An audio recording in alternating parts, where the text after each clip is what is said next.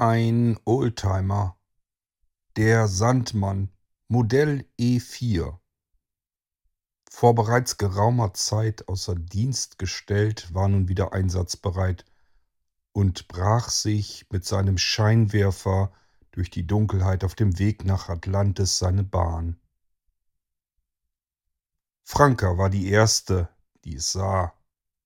Der alte Sandmann hatte vorne noch ein Kuppelfenster, und an diesem Fenster vorbei schwamm nun von außen eine Hand. Um Himmels willen, schaut mal, da, da schwimmt ein toter Mensch draußen. Jetzt schaute auch Jon, vorher abgelenkt von ihrem veralteten Pult, das sie erst näher studieren musste. Sie hatte längst vergessen, wie man den alten Sandmann bedient. Nun schaute sie vom Pult auf, ebenfalls durch das Kuppelfenster vorne, und sah das, was Franka so aus der Ruhe brachte. Tatsächlich, die Hand war noch an einem Arm und der Arm an einem Rumpf. Doch der Körper, der sich vor dem Kuppelfenster entlang von unten langsam schwebend nach oben bewegte, schien leblos zu sein leblos schwebend durch das Wasser hindurch, erhellt durch den Frontscheinwerfer des alten Sandmann-Schiffes. Es brauchte einige Sekunden, bis Jon verstand, was dort im Scheinwerferlicht vor dem Sandmann aufgetaucht war. Nein, Franka, das ist kein Mensch. Was? Franka schaute zu Jon rüber. Was soll's denn sonst sein? Ich, ich sehe ich sehe ihn doch. Er hat doch einen Rumpf, so wie wir, zwei Arme, Beine, den Kopf, die Hände, ich sehe sogar die Finger an den Händen im Scheinwerferlicht. Was, wenn kein Mensch, was soll es denn dann sein? Das ist oder vielmehr war ein Marian, aber ich habe schon ewig keine mehr gesehen. Ich hatte mich gerade erst vor einer Weile mit Rieger darüber unterhalten, dass wir schon längere Zeit keine mehr gesehen hatten. Wir dachten schon, vielleicht seien sie ausgestorben. Aber es scheint ja immer noch welche hier unten zu geben. Ein Marian? Franka schaute wieder durch das Fenster. Der Körper schwebte langsam vor dem Sandmann her. Das Schiff hatte längst die Geschwindigkeit reduziert. Es schien so, als wenn sie warten würden, bis der Körper aus der Fahrbahn schwebte. Äh, was ist denn jetzt ein Marian? fragte Franke ungläubig. Ein Tiefseeprimat. Franka konnte kaum glauben, was sie da hörte. Was hatte Jon gesagt? Ein Primat? Primaten? Hier unten? Ja, das sind Mariane, benannt nach dem ersten Ort, wo sie entdeckt wurden, der Marianengraben.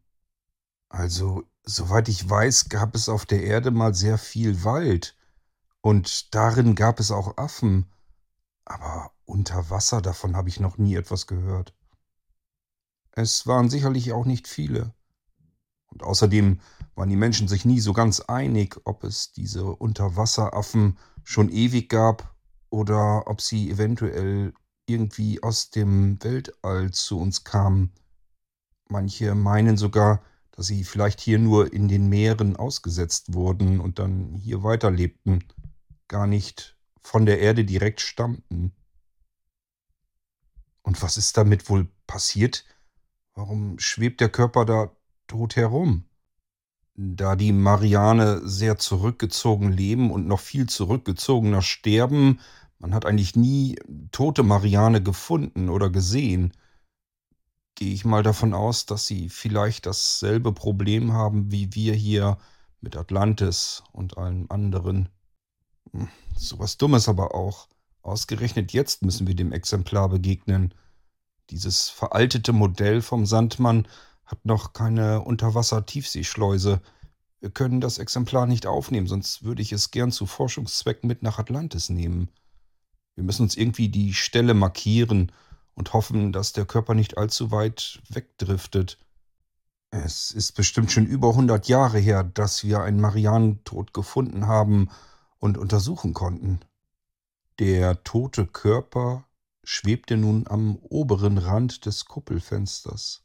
Jedoch kam er deutlich näher als vorher, da der Sandmann immer noch nach vorwärts fuhr, wenn auch sehr langsam. So näherte sich der Körper, und Franka hatte jetzt genauen Blick auf die hell erleuchtete Hand des Tiefseeprimaten. Man sah deutlich die Schwimmhäute zwischen den weißen Fingern. Auch konnte Franka nun den kahlen Schädel des Toten sehen. Ein weißstrahlendes Gesicht. Dort, wo normalerweise der Mund und die Nase war, waren viel mehr Kiemen zu sehen und die Augen waren groß und schwarz. Man konnte ansonsten keine Gesichtszüge erkennen, als würde man in eine tote Maske starren, so kam es Franka vor. Plötzlich wirbelte das rechte Bein nach oben, am Ende der Fuß, der wie eine Taucherflosse aussah. Franka erschrak erneut. Er, er lebt doch noch, oder? Ganz sicher nicht, Franka. Wie kommst du überhaupt darauf? Der Fuß, schau doch, der bewegt sich doch. Jetzt sah Jon es ebenfalls. Nein, nein, das kommt nur durch einen Sogstrudel des Sandmanns. Das ist ganz normal. Glaub mir, wenn dieses Exemplar hier noch leben würde, wäre es längst weg. Wir hätten es gar nicht gesehen. Selbst mit der allerletzten Kraft würden sie das Weite suchen. Es sind absolute Fluchttiere. Dann senkte Jon den Blick und starrte zurück auf das Pult vor sich. Mit leichter Handbewegung schlug sie auf das alte Pult und schimpfte. So etwas Dummes aber auch. Dieser Sandmann hätte sogar Peilsender, aber die können wir natürlich nicht einsetzen, die funktionieren nicht. Wer hätte denn auch gedacht, dass wir so etwas jetzt gut gebrauchen könnten? Ach, das ist aber auch ärgerlich. Wir können nicht mehr tun, als uns die Position zu merken und ich versuche nachher mit Riga diese Position wieder zu finden, dieses Exemplar hier. Hoffentlich schwebt es dann hier irgendwo noch herum und wird nicht zu weit weggetrieben von den Strömungen. Aber was willst du denn überhaupt damit? Haben wir nicht etwas anderes, Wichtigeres zu tun? Sollten wir uns nicht um die Evakuierung zusammen mit den anderen kümmern? Ja, sicher ist das auch wichtig. Aber vielleicht können wir Erkenntnisse gewinnen, wenn wir uns die Leiche dort etwas näher ansehen, wenn wir sie untersuchen und die Daten auswerten und verstehen, woran das Tier gestorben ist. Vielleicht können wir damit etwas anfangen und unsere eigenen Probleme ein Stück weit weiter lösen. Ich habe immer noch die Hoffnung nicht komplett aufgegeben, dass wir irgendetwas noch tun können, bevor wir Atlantis evakuieren müssen. Der oder die Marianne war nun am Kuppelfenster vorbeigeschwommen, außer Sichtweite, und der Sandmann nahm wieder mehr Fahrt auf in Richtung Atlantis.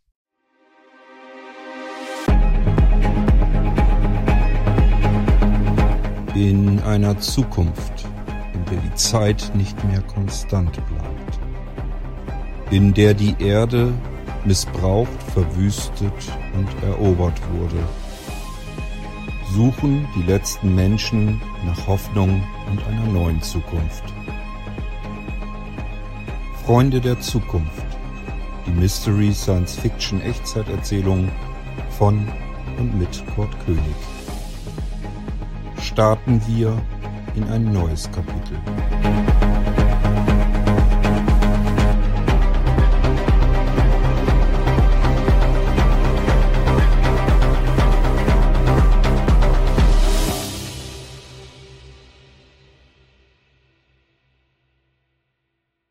Verdammt!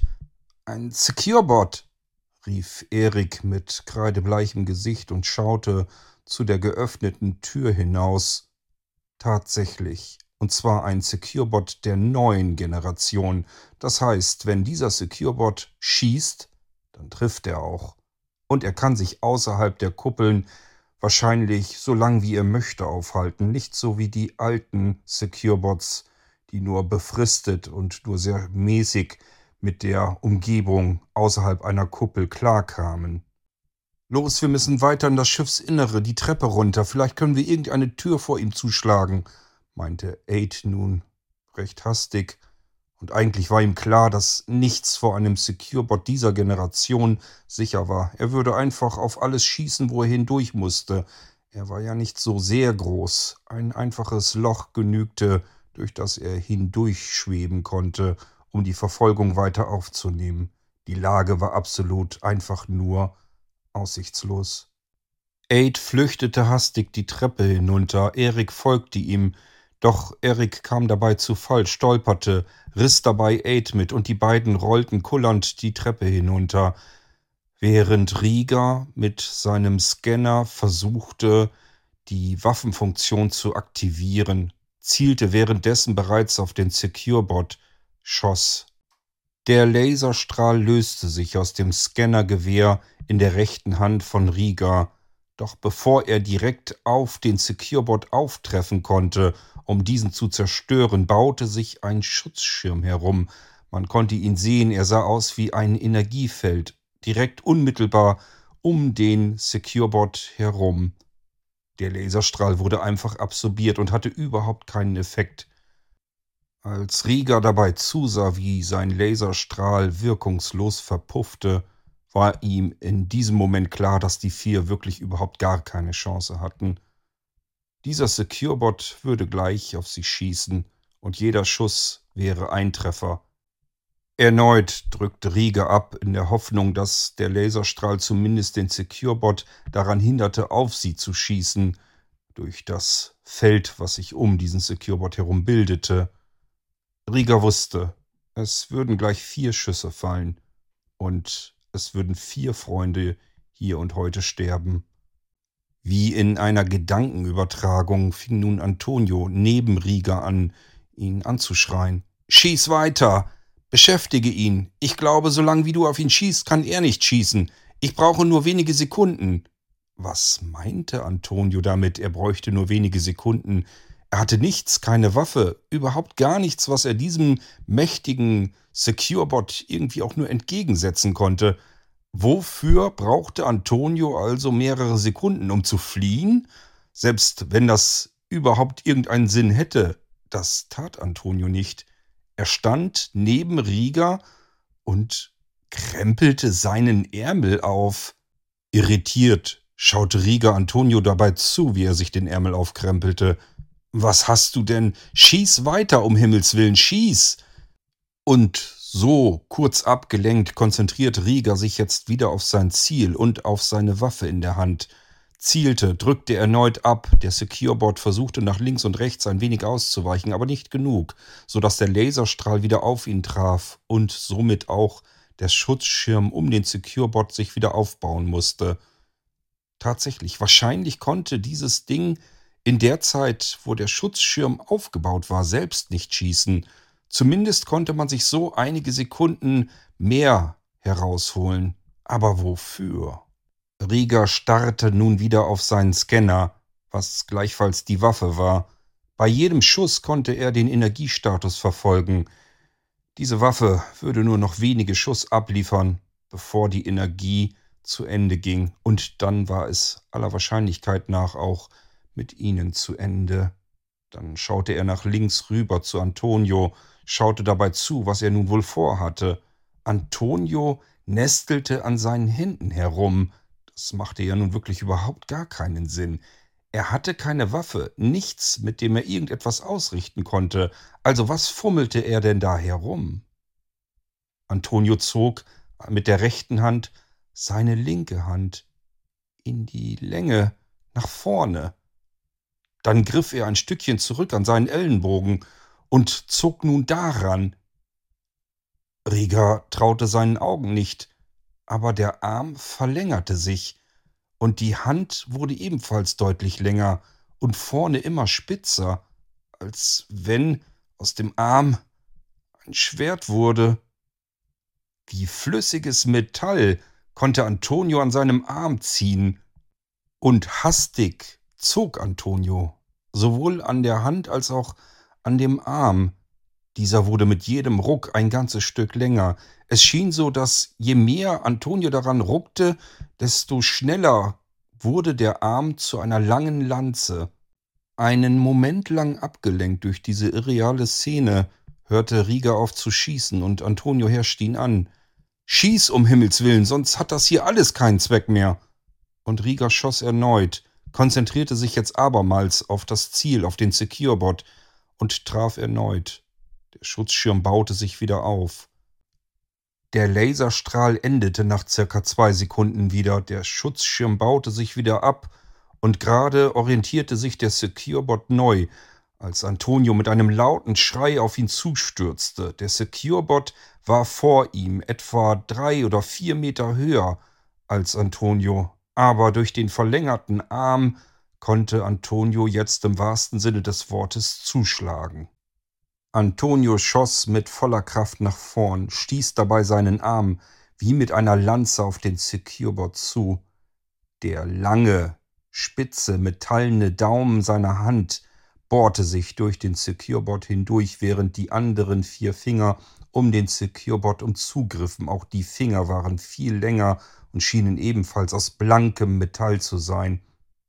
Schließlich schleuderte Antonio mit aller Kraft und einem weiteren lauten Schrei mit seinem verlängerten Arm von oben aus dieser drei bis vier Meter langen Höhe nach unten, so dass der Securebot mitsamt des Armes und der Hand von Antonio auf dem Boden laut aufschlug. Energiebahnen im Securebot britzelten immer noch. Dieses Gerät versuchte seine letzten Funktionen aufrechtzuhalten, und Antonio nahm all seine Kraft zusammen, schleuderte seinen verlängerten Arm wieder in die Höhe zur anderen Richtung und abermals schlug der Securebot in der Hand laut knallend auf dem Boden auf. Jetzt war Ruhe. Ruhe bis auf ein Stöhnen, und das kam von Antonio.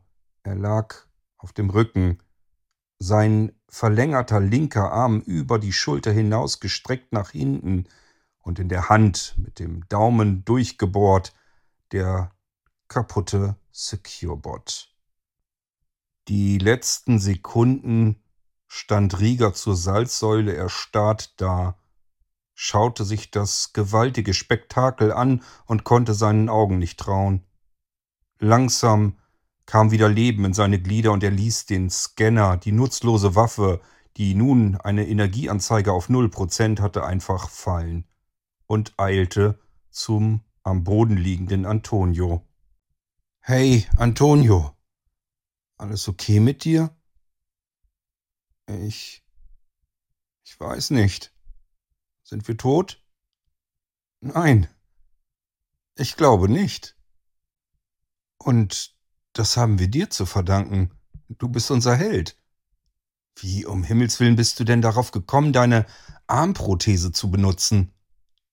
Das war ja völlig verrückt. Naja, ich dachte mir, Laserstrahlen konnten ja nun offensichtlich nichts auswirken. Da habe ich gedacht, vielleicht tut es mechanische Kraft. Und dann ist mir meine Armprothese eingefallen, dass ich sie in jede Form ziehen und strecken kann. Da lag das doch nah, oder findest du nicht? Nee, finde ich nicht. Auf die Idee muss man erst mal kommen. Hey, was ist da oben denn los? Riga, Antonio, lebt ihr noch? Meldet euch! Es war Aids Stimme von unten. Offensichtlich war er zusammen mit Erik immer noch nach wie vor am Anfang der Treppe, ganz unten, wo sie leider hinuntergekullert waren. Hoffentlich hatten sie sich nichts getan. Ja, hier ist alles in Ordnung, sagte Rieger, drehte dabei den Kopf um in Richtung des Treppenhauses. Okay. Sind wir außer Gefahr? Ja, sind wir, so wie es aussieht. Und wie ist es mit euch beiden da unten? Erik hat, glaube ich, eine Prellung oder vielleicht eine Rippe gebrochen. Mir geht es gut. Okay. Wir kommen gleich. Nach kurzer Verschnaufspause zog Antonio mit der rechten Hand wieder an seinem linken Arm über der Schulter so dass der Arm sich nach und nach, allerdings wesentlich langsamer als zuvor verlängerte, sich nun wieder verkürzte, bis er etwas über normalem Durchschnitt war. Der linke Arm war nun etwas länger als der rechte, aber es sah wieder halbwegs normal aus wie ein Arm, bis auf die Hand, an der durchbohrt immer noch der Securebot hing. So drehte Antonio nun den Arm samt Hand und Securebot nach vorne und betrachtete den durchbohrten Securebot. Dieser schien immer noch ein wenig zu blinken von innen heraus.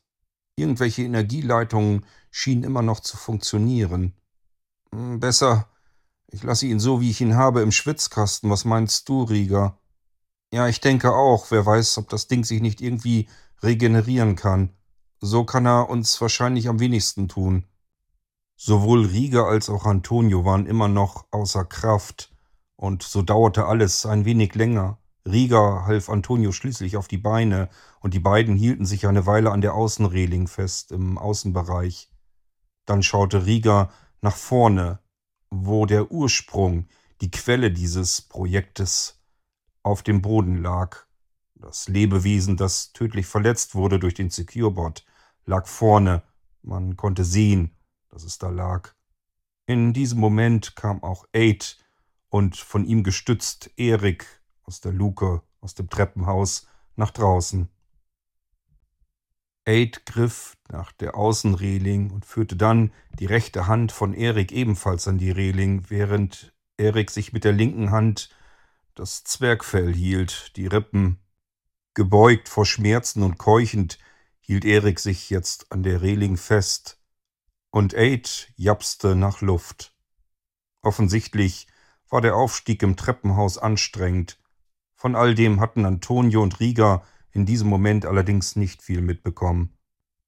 Rieger schaute auf den Brustkorb von Erik und suchte ihn nach äußerlichen Wunden ab. Ist soweit alles in Ordnung, Erik? Tut es sehr weh? Ja, es tut weh, scheiße weh. Aber es ist alles okay. Ich denke mal, wenn überhaupt, ist seine Rippe gebrochen oder so etwas. Es wird schon gehen. Ich habe schon schlimmere Dinge mitgemacht.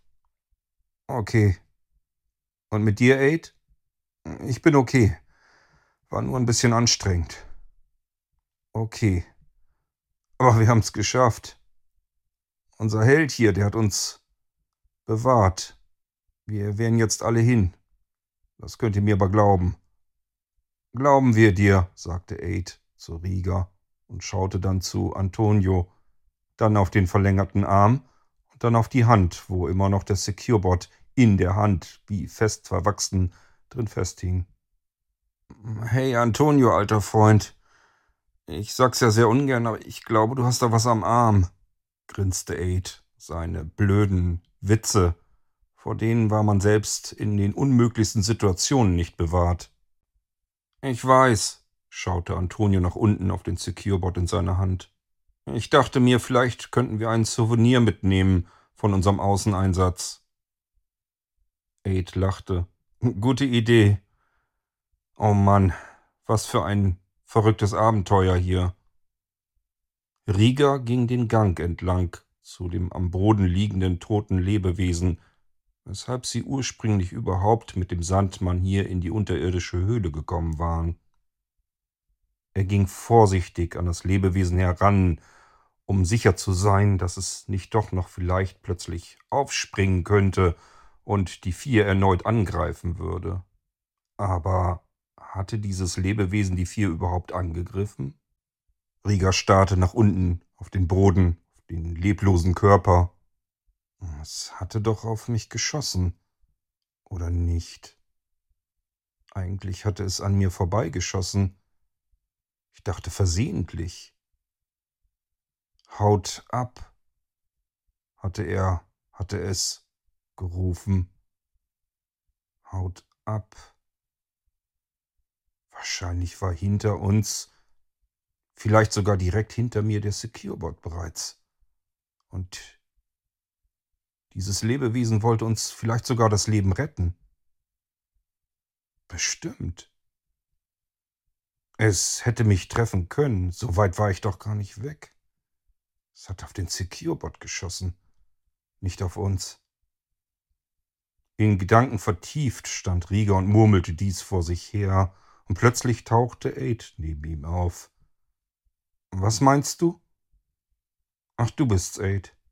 Ich, ich überlege gerade, ob er hier überhaupt auf uns geschossen hat.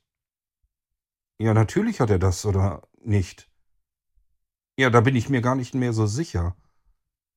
Vielleicht hat er direkt an mir vorbeigeschossen auf etwas, was hinter mir war. Der Securebot. Hm. Gut möglich. Scheint tatsächlich ein Mensch zu sein, oder? Nicht ganz, aber ich kenne die Spezies nicht. Der leblose Körper lag vor ihnen auf dem Bauch, auf dem Boden, und so ging Aid in die Hocke und drehte den Körper um, damit das Gesicht nach oben zeigte und man besser sah, um was es sich hier handelte. Es schien männlich zu sein. Und dann fing Aid an zu grübeln, denn irgendwie kam ihm das Gesicht bekannt vor. Er hatte diesen Mann schon einmal gesehen, irgendwo. Aid blieb in der Hocke und schaute die ganze Zeit das Gesicht an. Aid, kennst du dieses Wesen oder? Ich kann es dir nicht genau sagen, Rieger. Ich bin mir nicht sicher, aber ich habe irgendwo dieses Gesicht tatsächlich schon einmal gesehen, wenn ich nur wüsste wo. Das kann ich dir sagen. Antonio stand hinter den beiden und schaute ebenfalls in das Gesicht. Ich kann mich erinnern, wo wir den schon mal gesehen haben. Aid drehte sich zu Antonio rum. Echt? Wo? Auf dem Bildschirm in unseren Quartieren in Rhythm City. Was?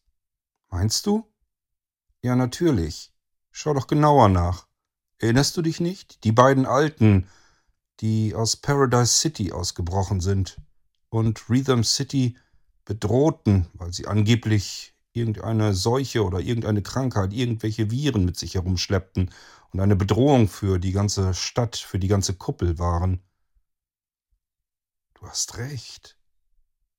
Wir haben den Alten gefunden in einer Seitengasse in Rhythm City und dies hier war der zweite, der mit ihm zusammengeflohen war. Warte, sagte Aid und riss vom Hals ab das Hemd des Alten auf. Ey, was machst du da? Was hast du vor? Nur so einen Verdacht. Er riss das Hemd ein Stück weit auf und fand dort genau dieselbe seltsame Schnittstelle, diese Kupplung, wo ein Stecker hineinführte, in der Gegend dort, wo das Herz war, jedenfalls wahrscheinlich, denn dieses Wesen war nicht menschlichen Ursprungs. Aber wenn dort das Herz war, dann war das alles ganz genauso angebracht wie bei dem Alten, den sie tot oder sterbend in den Gassen von Rhythm City gefunden hatten. Wortlos ging nun auch Rieger in die Hocke neben Aid und starrte auf diese seltsamen Anschlüsse, die aus dem Brustkorb herausragten. Was zum Geier ist das? Und er schaute zu Aid rüber. Woher wusstest du überhaupt? Das kenne ich schon. Das war bei dem anderen eben auch so. Ich weiß nicht, was diese Anschlüsse zu bedeuten haben, aber irgendwie scheint es so, dass diejenigen, die in Paradise City sind, diese Anschlüsse haben, wofür auch immer. Da wir für den da offensichtlich ja wohl nichts Gutes mehr tun können. Antonio stand hinter den beiden immer noch und blickte auf die drei herab. Ich würde gern das Ding hier loswerden. Er zeigte mit dem rechten Finger auf seine linke Hand auf den Secure-Bot. Ja, natürlich, sagte Aid. Ich denke, wir sollten uns auf den Rückweg machen. Dieses Rätsel hier ist gelöst. Ein wenig anders, als ich es mir gedacht hatte. Aber jetzt wissen wir wenigstens, was wir hier gesehen hatten, als wir die Höhle betreten haben. Wir können tatsächlich nichts mehr für ihn hier tun. Die vier Freunde machten sich auf den Abstieg auf dem großen Kreuzfahrtschiff von ganz oben, vom Bug, das bis zur Decke ragte der unterirdischen Höhle, ganz nach unten, die komplette Kletterpartie, die sie zuvor beschwerlich genug hinaufkletterten, mussten sie nun wieder hinunter bis zum Heck, das im Sand des unterirdischen Höhlenbodens versunken war, hinunter. Dort stand der Sandmann, Und der Weg hinunter würde wahrscheinlich noch länger dauern, denn nun hatte Antonio nur noch eine Hand, um sich festzuhalten, und auch Erik war stark angeschlagen, hatte ebenfalls nur eine Hand, um sich vernünftig festzuhalten. Die andere drückte er nach wie vor auf seinen Brustkorb und stöhnte und seufzte zwischendurch immer wieder auf. Er hatte offensichtlich starke Schmerzen. Ohnehin waren die vier sehr erschöpft am Ende ihrer Kräfte von den vorherigen Kämpfen, und so mussten sie, je weiter sie nach unten abstiegen, immer häufiger eine kleine Pause einräumen, allein schon für Erik. Man sah ihm an, dass die Schmerzen immer schlimmer wurden und der Kampf, sich nach unten zu klettern, bis zum rettenden Sandmann, war immer härter für ihn. Als die vier schnaufend und stöhnend am Heck des Schiffes unten ankamen, es waren allenfalls noch zwanzig Meter bis zum rettenden Sandboden der unterirdischen Höhle, schrie auf einmal Rieger auf. Um Himmels willen! Grenet, was ist passiert? In diesem Moment schaute Aid instinktiv zum Sandmannschiff rüber, und tatsächlich, Grenet lag auf dem Sandboden mit dem Rücken an dem Sandmannschiff lehnend. Ihr ging es ganz offensichtlich nicht gut, aber was passiert war, mochte man in diesem Moment noch nicht sehen. Die letzten Meter nahm Rieger einen gewaltigen Sprung, sprang auf den Sandboden und rannte eilends zu Grenet. Auch Aid beeilte sich nun, um ihr zu helfen. Während Antonio Erik half, die letzten Meter überhaupt zu schaffen. Rieger kniete bereits vor Grenet auf dem Sandboden, als Aid ankam. Was ist denn passiert, um Himmels Willen? Warum ist Grenet überhaupt rausgekommen aus dem Sandmann? Ich wollte euch doch nur helfen. Ich hab mich gewundert, was, was da los war. Ich habe Krach gehört, Geräusche. Und dann hat hier irgendetwas. Und dann meine Hüfte. Rieger schaute auf die rechte Seite, dort, wo Grenet sich mit der Hand festhielt. Es handelte sich um eine Brandverletzung. Offensichtlich hatte irgendetwas auf Grenet geschossen, aber zum Glück nur ein Streifschuss. Allerdings war ein großer Teil des Fleisches und der Haut verbrannt. Sie musste dringend ärztlich versorgt werden. Keine Sorge, Grenet, das haben wir bald wieder. Dauert nicht lang, dann sind wir in Atlantis, dann bist du schnell wieder fit. Das ist nicht weiter schwierig.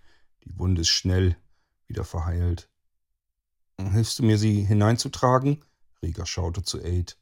Natürlich, sagte Aid. Die beiden wollten gerade Grenet unter den Armen anfassen. Da lächelte sie. Oh, wenigstens hat das Scheißding auch was abbekommen. Ihr habt es erwischt. Was meinte sie wohl? Sie schaute zwischen den beiden durch. Aid und auch Rieger schauten nach hinten, dem Blick nach von Grenet. Ach so, Mittlerweile waren auch Antonio und Erik auf den Sandmann zukommend und Grenet hatte offensichtlich den Secure-Bot in der Hand von Antonio gesehen. Das war also das Ding, was auf sie geschossen hatte. Rieger und Aid schulterten jeweils seitlich Grenet und gingen, sie tragend, in den Sandmann, schimpften einmal kurz am Eingang. Offensichtlich hatte niemand beim Bau dieses Schiffes daran gedacht, dass man eventuell auch mal zu dritt durch diesen viel zu schmalen Eingang den Sandmann betreten wollte. Behutsam legten sie Grenet auf die einzige Liege im hinteren Teil des Sandmanns. Rieger befestigte einige Gurte, falls der Sandmann den Erschütterungen mal wieder nicht so ganz aus dem Weg gehen konnte und Grenet auf der Liege auch wirklich liegen blieb. Währenddessen kletterten auch Antonio und Erik nun in den Sandmann und nahmen ihre Plätze ein. Dann setzte sich auch Aid hin und Rieger nach vorne an das Steuerpult. Die Tür des Sandmanns schloss sich so leise, wie sie sich viele Stunden zuvor hier geöffnet hatte. Nur einmal kurz heulten die Maschinen des Sandmanns auf, es ruckte und rüttelte einmal kurz, als dann die Geräuschkulisse gleichmäßiger und deutlich leiser wurde. Es war der Eintritt des Sandmanns in den Boden der unterirdischen Höhle, und nun strich er durch die Erdschichten Richtung des Meeres von Atlantis. Entweder schien Rieger besonders beschäftigt zu sein mit der Steuerung des Sandmanns, oder aber er versuchte sich die ganze Zeit über das Pult nur abzulenken, denn so viele Eingaben hatte Aid Rieger noch nie machen sehen auf dieser kurzen Strecke. Doch nach einer Weile wurde auch klar, was Rieger die ganze Zeit auf seinem Pult eintippte, denn ohne den Blick von diesem Pult abzuwenden, sagte er nach hinten hin Antonio? Äh, ja, was ist? Siehst du rechts neben dir einen kleinen Container? Ähm, dieser Kasten hier? Der silberfarbene? Richtig, das ist ein Druckcontainer. Den habe ich soeben fertig gemacht. Du kannst ihn mit der Taste an der Seite öffnen. Die Klappe oben öffnet sich dann. Und dann? Dann legst du dort den Securebot rein, ziehst so schnell du kannst die Hand aus ihm heraus und schließt die Klappe dann gleich wieder. Wir müssen das Ding irgendwie hermetisch verriegeln, damit er uns nicht gefährlich werden kann. Und ich glaube nicht, dass du ihn jetzt die ganze Zeit über an der Hand befestigt haben möchtest. Hm, ich habe mich schon gefragt, ob wir irgendeine Lösung dafür haben. Ja, haben wir. Habe ich jetzt fertig gemacht. Du musst ihn nur noch hineintun. Hm, das mache ich gerne. Antonio stand auf, ging zu diesem silbernen Kasten, und tatsächlich war eine rot blinkende Taste an der Seite. Er drückte darauf, und tatsächlich entriegelte sich nach oben hin die Klappe. Die faustdicke Klappe schnellte nur einen Spalt weit nach oben, so dass Antonio mit der rechten Hand darunter greifen und sie ganz öffnen konnte. Dann legte er seine linke Hand samt aufgespießtem Securebot in den Container hinein. Er wartete etwas. Mit einem schnellen Ruck und einem lauten Schrei riss er die Hand aus dem Securebot heraus, gleichfalls somit auch aus dem Container und schnellte zeitgleich mit der rechten Hand die schwere Klappe des Containers wieder zu. Laut knallend kam sie auf, und man hörte noch einige elektronische Bolzen in den Container hineinfahren, die offensichtlich die Klappe zusätzlich absicherten.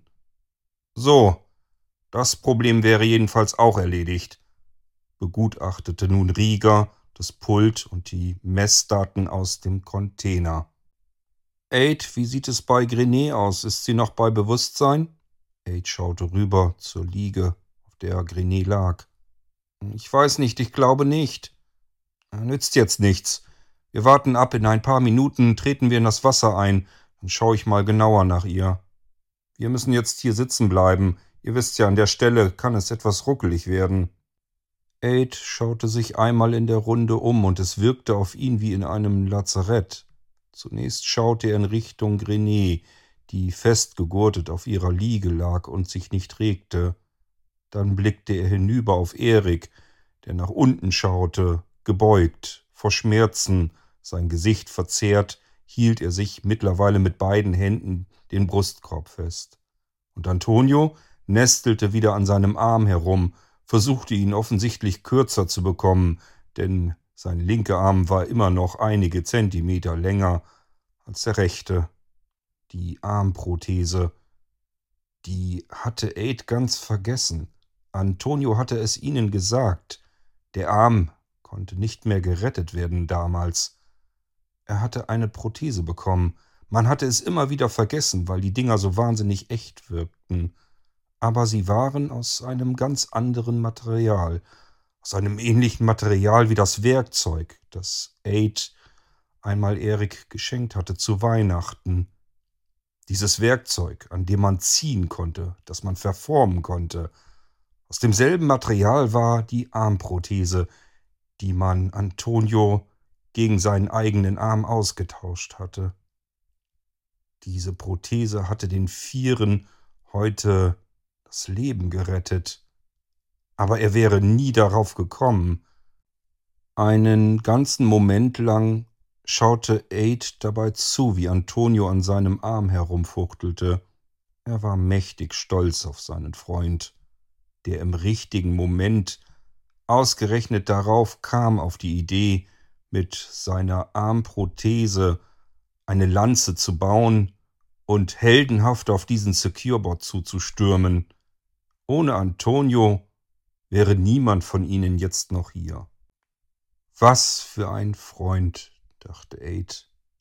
Gestorben, wieder zum Leben erweckt, um dann alle hier zu retten. Antonio, ein Held, ein richtiger, wahrhafter Held. Aid schaute zu Riga rüber. Dieser saß recht verbissen vor seinem Bildschirm und dem Pult. Immer wieder machte er verschiedene Eingaben und war so konzentriert über diesen Daten. Aid vermutete, dass diese Daten irgendetwas anzeigten, was mit dem Container zu tun hatte, in dem sich der Securebot befand. Demnach schien dieser wohl doch nicht ganz defekt zu sein, denn die Daten spielten verrückt, die Werte stiegen und fielen ständig und immer wieder. Ein richtiges Zahlenchaos, das Aid nicht verstand, dafür Rieger offensichtlich umso mehr, der seine Stirn runzelte. Dann ruckelte es im Sandmann. Aha, es ging also durch die härteren Sandschichten, dann durch verschiedene Stein- und Felsschichten hindurch. Es ruckte noch einmal sehr stark und dann war es still im Sandmann. Das Schiff gleitete und schwebte offensichtlich durch das unterirdische Meer Richtung Atlantis. Aid wartete eine Weile und schaute weiterhin zu Riga rüber, wartete darauf, dass er sich von seinen Zahlen abwand, um nach Grenet zu sehen. Doch dieser war so konzentriert beschäftigt, dass es gar nicht den Anschein machte, als wenn er dafür die Zeit finden würde. Und so stand Aid schließlich selbst auf, ging zu Grenet hin, und ohne zu wissen, was er überhaupt tun könnte, hielt er seine Hand an die Stirn von Grenet. Tatsächlich, sie schien zu glühen. Ähm, Riga, ich glaube, Grenet geht es nicht so gut. Magst du nicht mal herkommen und nach ihr sehen? Ich weiß nicht, was ich hier tun kann. Ich kann mich jetzt nicht trennen, sagte Rieger, ohne seinen Blick vom Pult abzuwenden.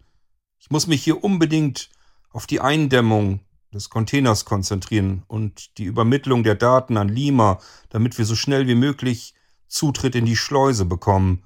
Es kommt jetzt auf Geschwindigkeit an, auch für Grenet, aber auch für uns, so wie es aussieht.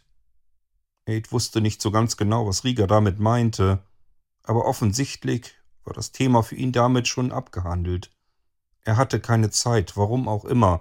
Aid verstand es nicht wirklich ganz genau. Aid blickte sich etwas um und sah an einer Wand in einem Fach einige Tücher. Sie wirkten auf ihn so wie früher Papierhandtücher, die er noch aus seiner Kindheit kannte. Er nahm davon welche und tupfte Grenet die Schweißperlen von der Stirn ab. Sie machte weder ein Geräusch noch zuckte sie. Sie war offensichtlich bewusstlos, vermutlich vor Schmerzen. Aber gut, sie nahm Kurs auf Atlantis, und es würde sicherlich wirklich nicht lange dauern. Ihr würde gleich geholfen werden, sie würde es sicher schaffen. Nach einer Weile sah man auf dem vorderen Bildschirm im Sandmann dann Atlantis auf das Schiff zukommen. Abwechselnd prüfte Aid den Puls von Grenet am Handgelenk, tupfte dann wieder ihre Stirn ab und blickte auch schließlich wieder zu Rieger rüber, der eifrig immer wieder neue Eingaben machte. Dem folgte immer wieder ein seltsamer Summton, den Aid so noch nie gehört hatte. Zwischendurch fing Rieger sogar leise an zu fluchen. Er machte wieder erneut hastige Eingaben, und es kam wieder ein verdächtiger Summton. Verdammt, sagte Rieger nun sehr laut. Gibt es Probleme? fragte Aid. Nur eins, Aid. Aber ich glaube, das ist heute wirklich nicht unser Tag. Was ist denn jetzt wieder? Rieger hörte mit den Eingaben auf, drehte sich mit dem Sessel um und blickte nun auf den Container. Aid tat dies im gleichen Moment, und der Container schien zu vibrieren. Der Securebot. Das ist unser Problem. Wir bekommen keine Berechtigung zur Schleuseneinfahrt. Lima lässt uns nicht nach Atlantis hinein, weil wir eine Gefahr sind. Äh, was ist denn los? Der Securebot da drin. Der ist los. Er hat sich auf Selbstzerstörung geschaltet. Wir fliegen hier in einigen Minuten komplett in die Luft. Und wenn Lima uns reinlassen würde, würden wir Atlantis mitreißen. Wir haben Auftrag, so schnell wie möglich uns von Atlantis zu entfernen, damit wir möglichst in weiter Entfernung explodieren. Ich sagte ja, das scheint nicht unser Tag heute zu sein.